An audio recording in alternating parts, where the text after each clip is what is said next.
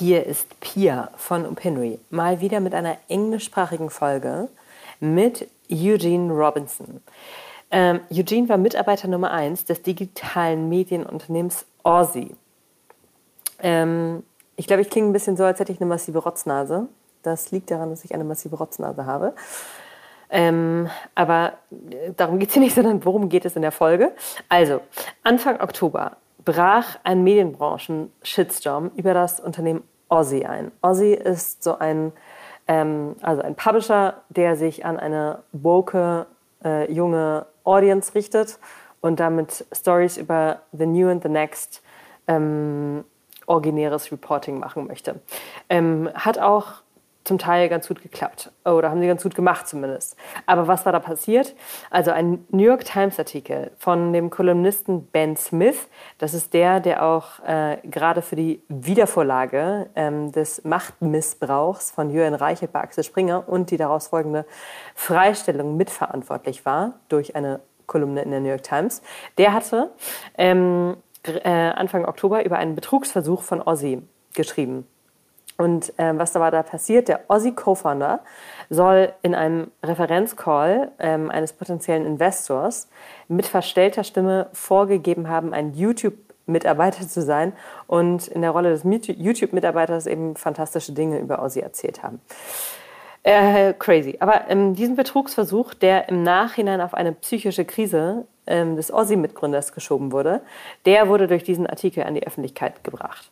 Und in dem darauf folgenden Shitstorm wurde aber auch eben zentral thematisiert, dass Aussie A systematisch Traffic-Zahlen gefälscht, gefälscht haben soll und B ein toxisches Arbeitsumfeld habe, das viele Mitarbeiter und Mitarbeiterinnen in Therapie und an persönliche Grenzen gebracht habe. So, und ähm, Eugene hat über zehn Jahre bei Ozzy und für den CEO Carlos Watson als Editor at Large gearbeitet. Er war Ozzys erster Mitarbeiter und Eugene war in der Berichterstattung über Ozzy und in der New York Times und anderen Publikationen eine der präsentesten Stimmen. Und ich habe Eugene kennengelernt, als ich ähm, 2015 für Axel Springer die ähm, in der früheren Finanzierungsrunde führender Investor in Aussie waren, für einige Monate zu Aussie entsandt war. Mm, der Shitstorm um Aussie mm, ist erstmal eine, eine, eine wilde Geschichte, aber weist in vieler Hinsicht über sich hinaus und schneidet Themen an, die für die breitere Medienbranche Relevanz ähm, haben oder aber interessante Einblicke in die Arbeitswelt bieten. Ähm, also vor allem das Thema äh, gefälschte Traffic-Zahlen ist natürlich nichts, was originär Aussie macht, sondern ähm, was ähm, auf sehr viel breiterem Level gemacht und getan wird. Und äh, darüber haben wir gesprochen. Vor allem aber haben wir darüber gesprochen, was das für ein Arbeitsumfeld bei Aussie für Eugene war. Mm, also ein gestandenen Redakteur, der ist jetzt heute 59 ähm, und was er erzählt, stellt die Frage, ob äh, die aktuellen Skandale um Mitarbeitermissbrauch und grenzüberschreitendes Verhalten von Chefs vielleicht Anlass zur Hoffnung gibt, dass sich der, Stand, äh, der Standard vielleicht endlich ändert. Ähm, kann sich vielleicht bald kein Medienunternehmen mehr so ein Verhalten leisten. Also die jüngeren Entwicklungen bei Axel Springer ähm, weisen ja in eine ähnliche Richtung. Eugene ist da zumindest optimistisch. Ähm, auch angeschnitten wird das Thema, dass es vor Veröffentlichung der folgenreichen New York Times Stories über, äh, Story über Ozzy ähm, auch schon andere versuchte negative Berichterstattung über Ozzy gab und die allerdings immer von CEO Carlos Watson gestoppt werden konnte. Also das, was hier gerade in Deutschland mit Dirk Ippen und der Jürgen Reichelt-Recherche passiert ist, ist auch in den USA nicht komplett ungewöhnlich. Es geht auch darum, wie Aussie versuchte, eine neue Strategie zu implementieren. Ähm, haben wir nur in Kürze angeschnitten. Aber ähm, da ging es darum, dass aller Fokus auf Newsletter gesetzt werden sollte. Und so wie Eugene darüber erzählt, ist es ein Beispiel dafür, wie entscheidend und schwierig es sein kann, strategische Richtungswechsel im Team richtig zu verankern und zu kommunizieren. Und ähm, da, auch dafür ist wohl ein, eine gesunde Arbeits- und Teamkultur notwendig. Ähm, noch ein Thema ist, äh, dass beispielsweise bei Aussie äh, standardisiert E-Mails von Chefs mitgelesen wurden, was im Silicon Valley total normal ist, was crazy sich äh, für uns zumindest für mich anhört. Also, das sind ähm, Themen, die Eugene und ich besprochen haben. Links zu der Geschichte über Ozzy und zu Eugenes Substack und YouTube-Kanal findet ihr in den Show Notes. Aber jetzt erstmal viel Spaß. The main, like my main memory or association association of Eugene is uh, the guy wearing a suit in the office as the only person in the OZY office wearing a suit. And I, I once asked you why you're why you're doing that, and you said you were asked to do it and never stopped. Um, but what was the background of that?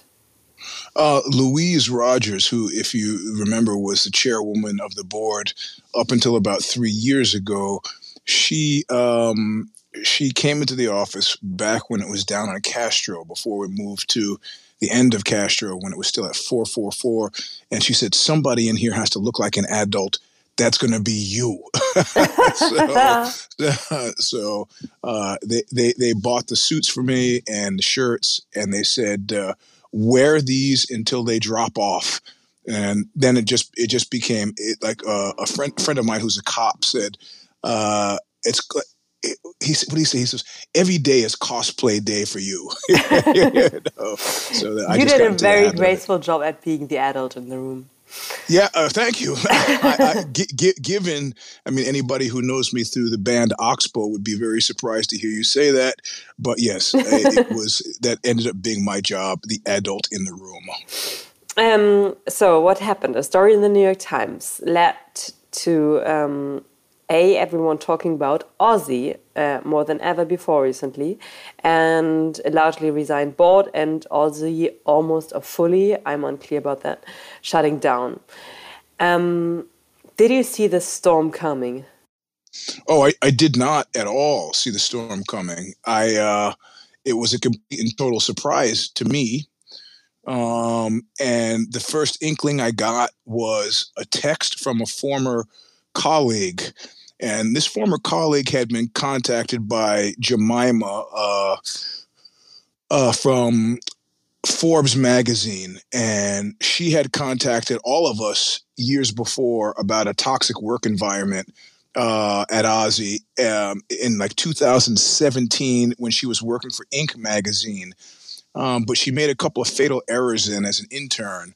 Um, one is that she emailed us at OZY, and uh, in Silicon Valley, it's a general, uh, generally understood that the people who own the servers can read the mail on the servers. Uh, did you know that people um, were reading your emails? Is this something people are aware of? It's been an issue in Silicon Valley, and um, generally, the courts have decided, insofar as the courts have ever been involved, that there's no reasonable expectation of privacy at work in regards to work communications. So, if you're using your boss's uh, server, they have every right to to read what you're sending out, right? Um, so, uh, but she, uh, but she was going ahead with the piece anyway. Uh, Carlos got wind of it, flew to New York, and uh, intervened, and somehow got the piece killed. Inc. magazine, as a result of all this, people reached out and said, Why did you kill the piece? And Inc. magazine said, Well, we killed the piece because uh, the, the sourcing wasn't great. Um, in any case, this irked Jemima, and she, you know, has now stuck to being a journalist, is now working at Forbes. And I think she tipped off one of the people that she had uh, e- interviewed before, one of the people that success she successfully got a hold of, and they called me Wednesday and they said, Hey, somebody's going to call you Thursday about an article. You can decide whether or not you're going to go on record or not. Um, they, they did not actually call me until Friday. Uh, it was Ben Smith from the New York Times who called me. Now, in the intervening time from when I was fired in June to uh, to when Ben Smith called, we were negotiating a severance. And uh, as I'm talking to Ben Smith, I get a, I'm also reading my text, uh, my emails that uh, my lawyer is letting me know that OZY is denying my claim for severance on the grounds that they believe I wrote a negative review on Glassdoor, which is like a, it's like Yelp for companies, right?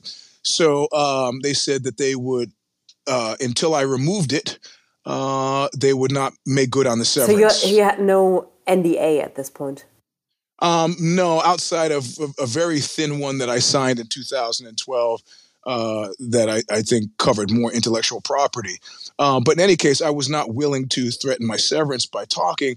But as I'm talking to Ben Smith, they say, You don't pull us down, we're not going to give you the severance. And that's the point at which I pause. I say to Ben Smith, You can quote me on that.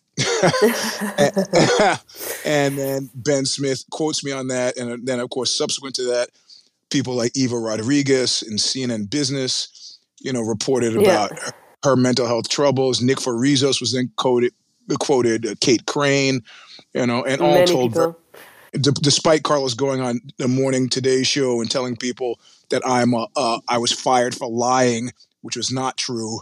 Uh, there are many people who, you know, subsequently supported my version of events. So, and um, when you heard this name, Ben Smith, um, this media columnist at the New York Times, I think people in Germany, our audience, um, know them by now because, as we know, one of his recent stories led Axel Springer to yep. um, quote unquote fire, they called it differently, but fire, Bild uh, editor in chief Julian Reichelt. So we know when Ben Smith touches on something, it it, uh, it gets touchy.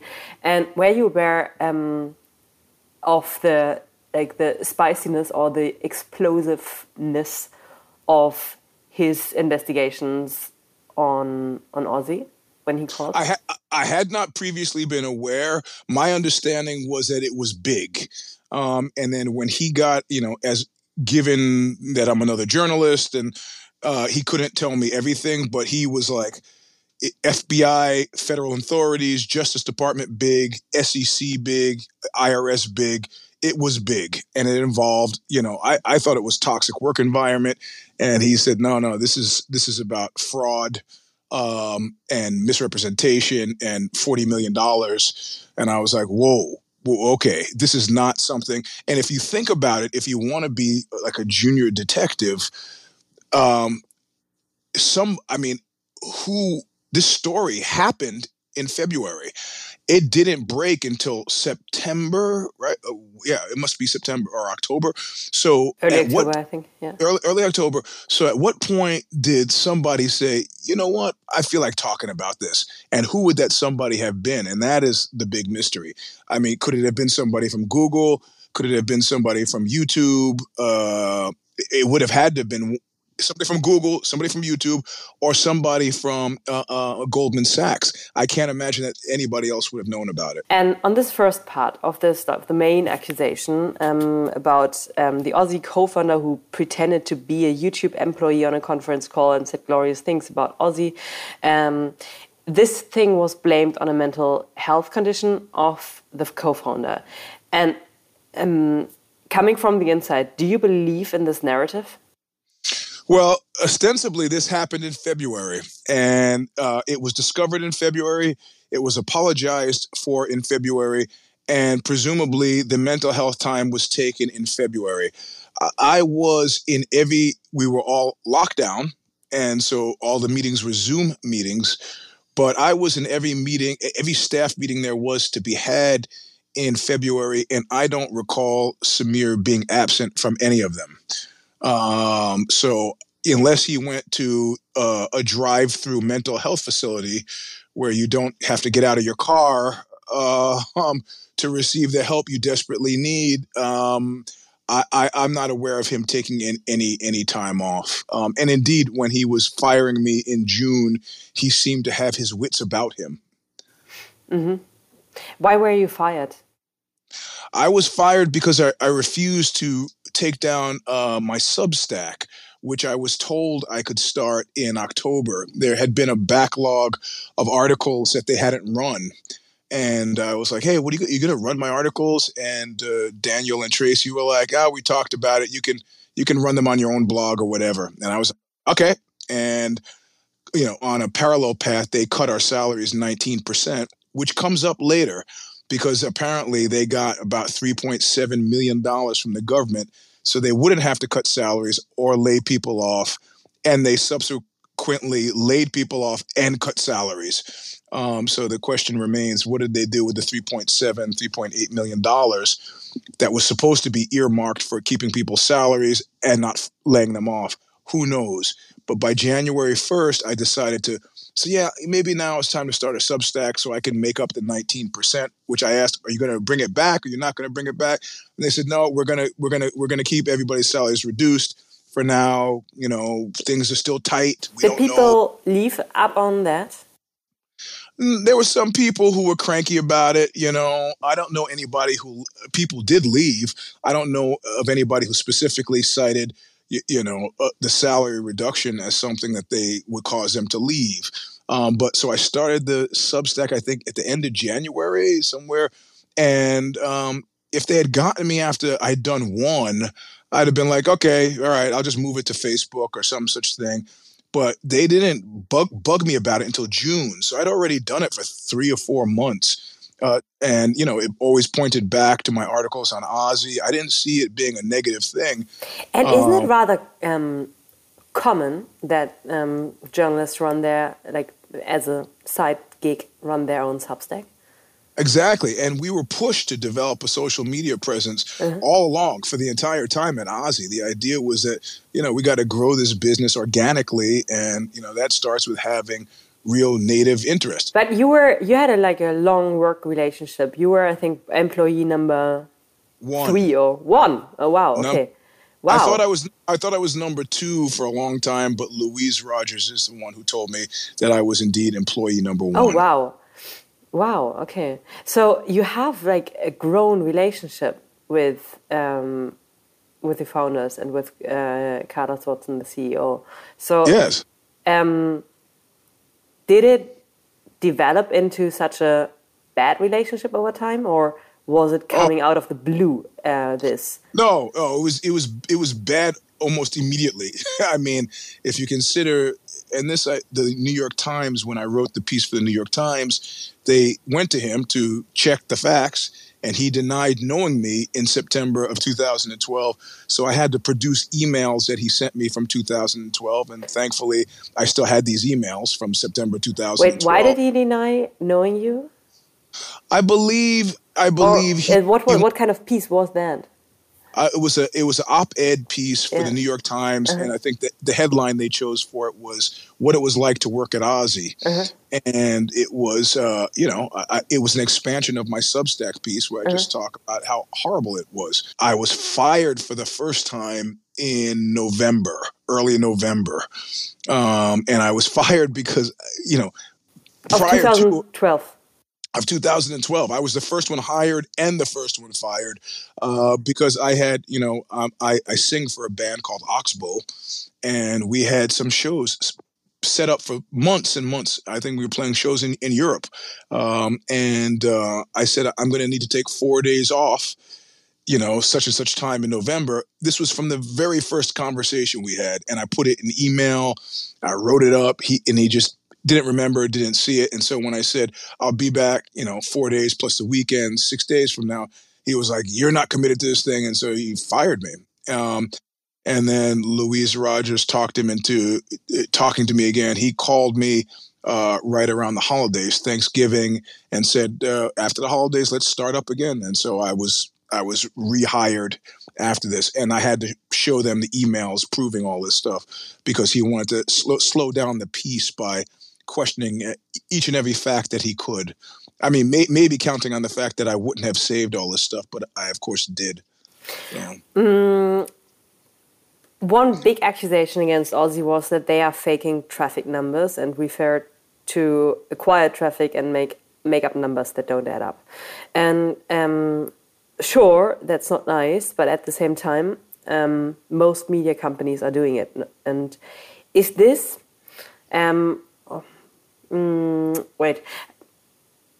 Was this reason a good reason for such a massive crisis and industry shitstorm? How much did you see it in the in the eye of the storm?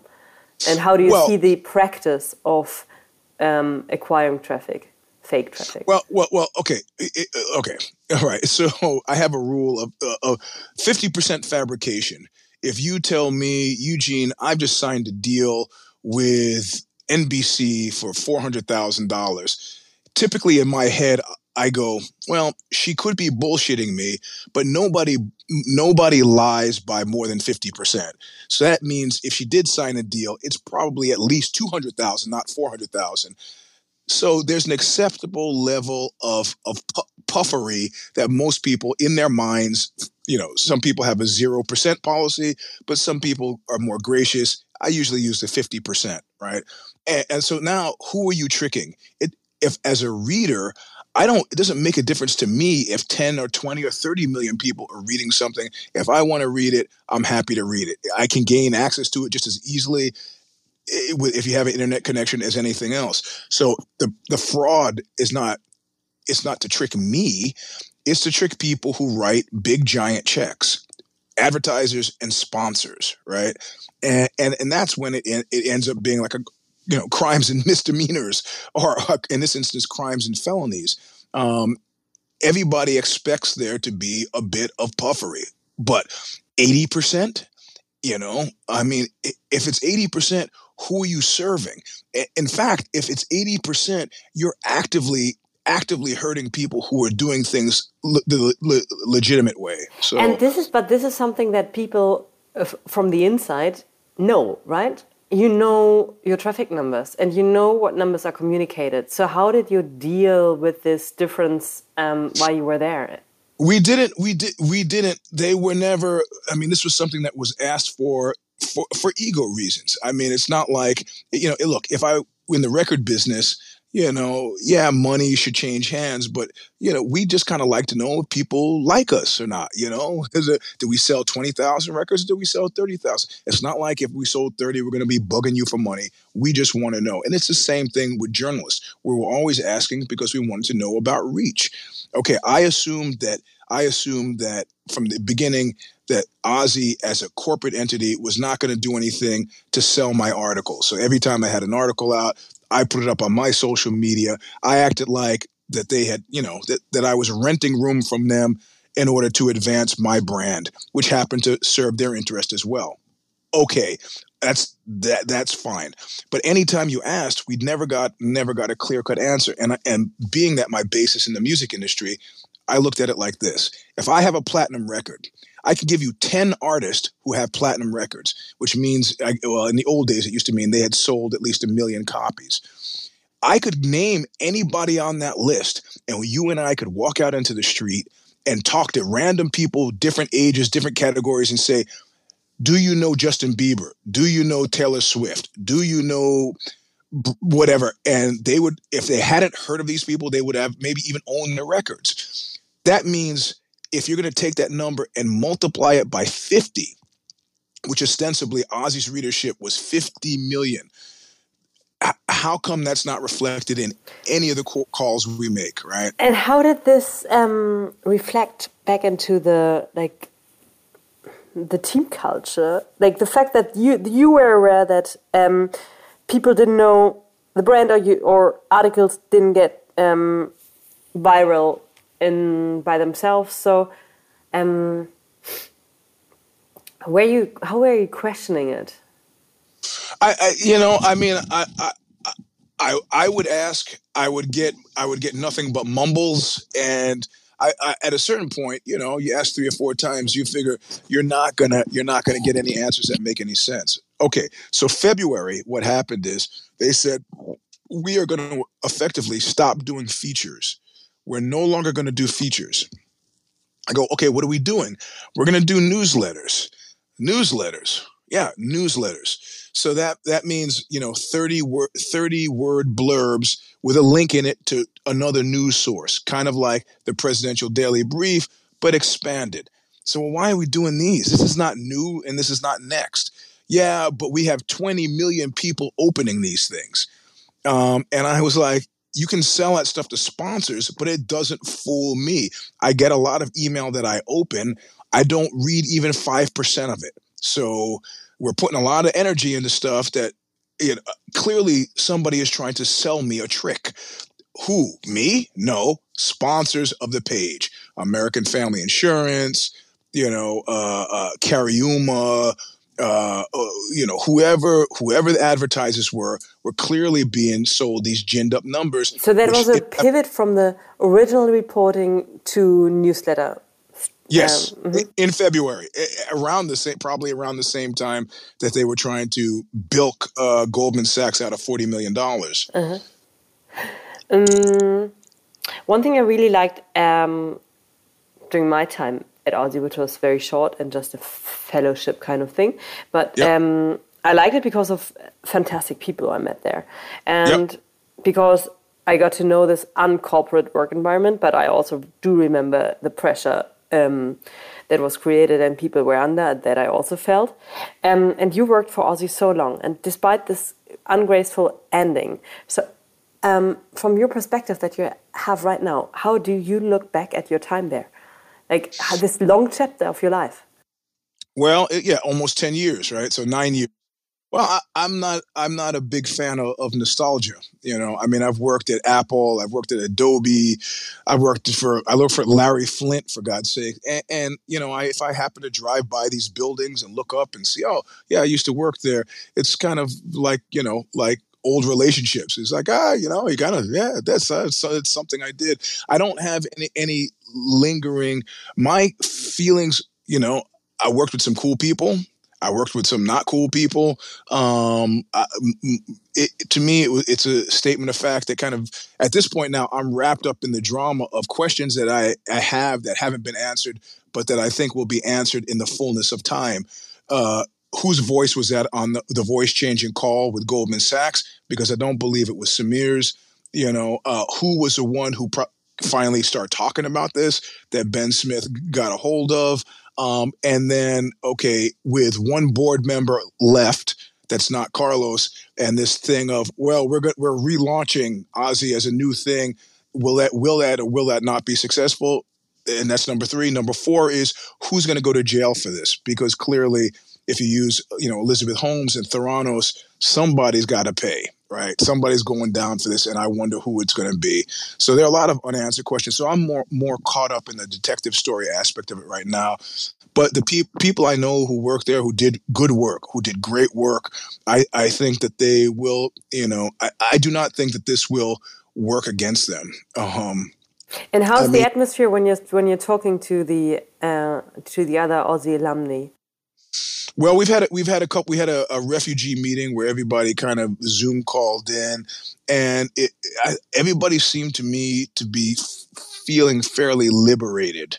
Um, on a side channel, one person accused me of costing them their jobs, and I was like, "You got to be kidding me, right? You, you think that me talking to Ben Smith made them try to defraud Goldman Sachs out of mm-hmm. forty million dollars. You can't really believe that, that, that's how business works. And they're like, "Oh no, I was just joking." Uh, okay, all right. mm-hmm. mm-hmm. yeah, you know. So that's part of the cult. Right? And um, what's the situation there right now? So um, first um, uh, message was shutting down. Then um, message was this is the Lazarus moment, and um, OZY will continue. But um, like uh, is there still a team in place? Are there still people? Um, there's nothing on their instagram. Last thing they said on twitter was we're back stay tuned but that was two weeks ago. What's going on there? Um, my understanding is that um, I I know of two people, and I know this only because members of the press have called me for continued quotes, which I will gladly give. Um, and they said, "Well, we talked to two people who are still there, and they say it's great." and I was like, is great the word you'd really use to describe the series of articles that have come out since I don't care what word they're using or being programmed to use, you know, it doesn't jibe with reality. So I, I know of two people who I like who, who, who have decided to come back. One is in finance and one is Carlos's executive assistant. There's, there's an old ad that I, that I used to like. Would you buy a car from this man? yeah. I, I don't, I don't know many people that feel like that aggressive about buying cars from him, but who he says he's got investors and he's got sponsors and advertisers, and he, he was not revealed who they are. But you know, we're now in the position in America or the world globally where you can just say anything, and clearly, clearly, that's what's been happening. So, and um, yeah, I think. America at least is a better place for us for giving people a second chance after a massive fuck up than Germany. um, without having the experience about it, but I think the mentality is different. But well, um, the, the, the thing about getting getting getting blasted as a liar is that everything you say after that come is called into question. So, uh, which is what he's tried to he tried. One of the things he did with the New York Times that I found amusing was he told the Times, "Oh, you talked to Eugene Robinson. You know, Eugene Robinson has a criminal record and Who is a drug." that? Carlos. Wow. Oh, he wow. said Eugene, Eugene Robinson has a criminal record and uh, is a drug user. oh God. and so the New York Times comes back to me and says, "Do you have a criminal record?" And I goes, "Yeah. When I was 19 years old, I got arrested for a vehicle violation, and the the cop asked asked me my name, and I gave him a fake name." And he, I said, "It should be known that now I am 59, so that is my only singular arrest on my criminal That's record." bad. That's really Yeah. bad. And then the drug use of course i did a whole OZY uh, podcast about taking uh, uh, steroids for my, my sports involvement when i was in my 20s i also now am 59 I think So there, are I- ma- there are many people in the Silicon Valley who have, who have a more glorious exactly. exactly. Exactly. So My impression is that having a negative workplace environment um, and company culture is more and more impacting the value and standing of a company in general.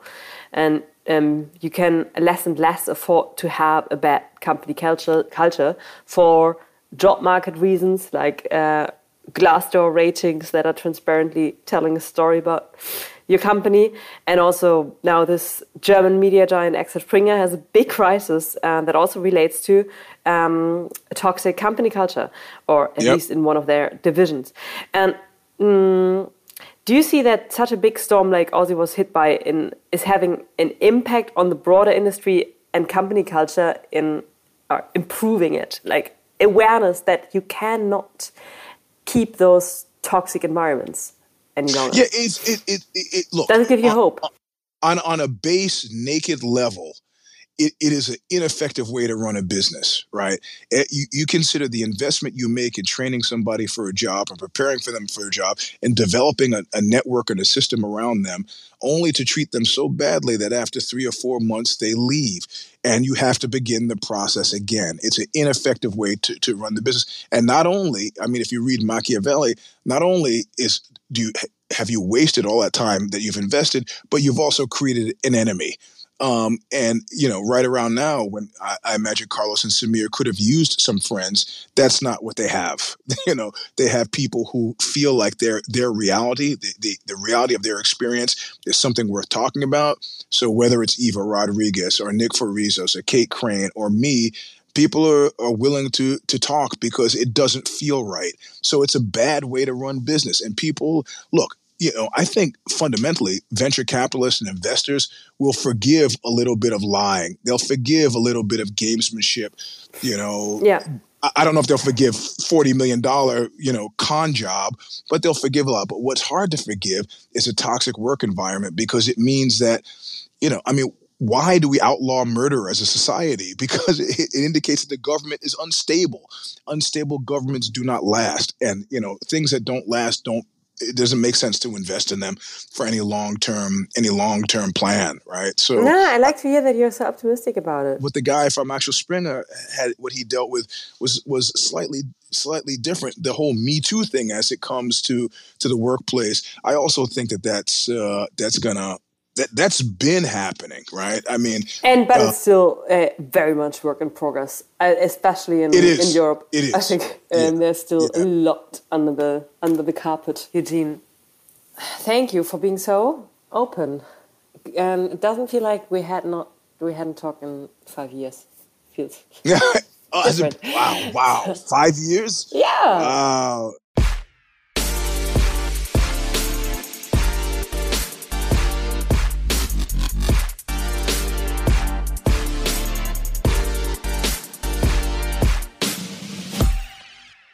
Das war's. Äh, Ich hatte übrigens auch den CEO Carlos Watson angefragt und hätte ihn durchaus gerne hier im Podcast gehabt, aber keine Zeit, keine Zeit, keine Zeit. Okay, ähm, Gedanken, Kommentare, Meinungen, Bewertungen, Sterne etc. Alles gerne her damit. Aber jetzt erstmal ciao und bis in zwei Wochen. Dieser Podcast wird produziert von Podstars bei OMR.